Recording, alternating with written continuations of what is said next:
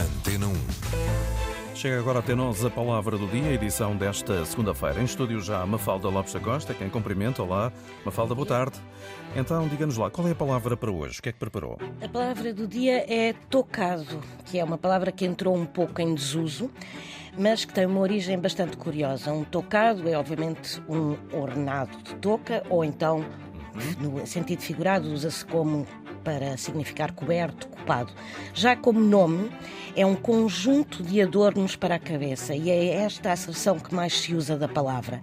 Ora, tocado deriva, obviamente, de toca e toca vem do celta, onde significava abrigo de pano para a cabeça e era muito usado há alguns séculos. O nome tocado começou por remeter para um tipo de chapéu feminino e depois passou a designar os adornos, ou seja, o penteado.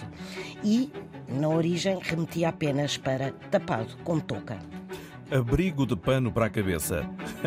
Foi então a nossa palavra do dia, edição da Mafalda Lopes da Costa.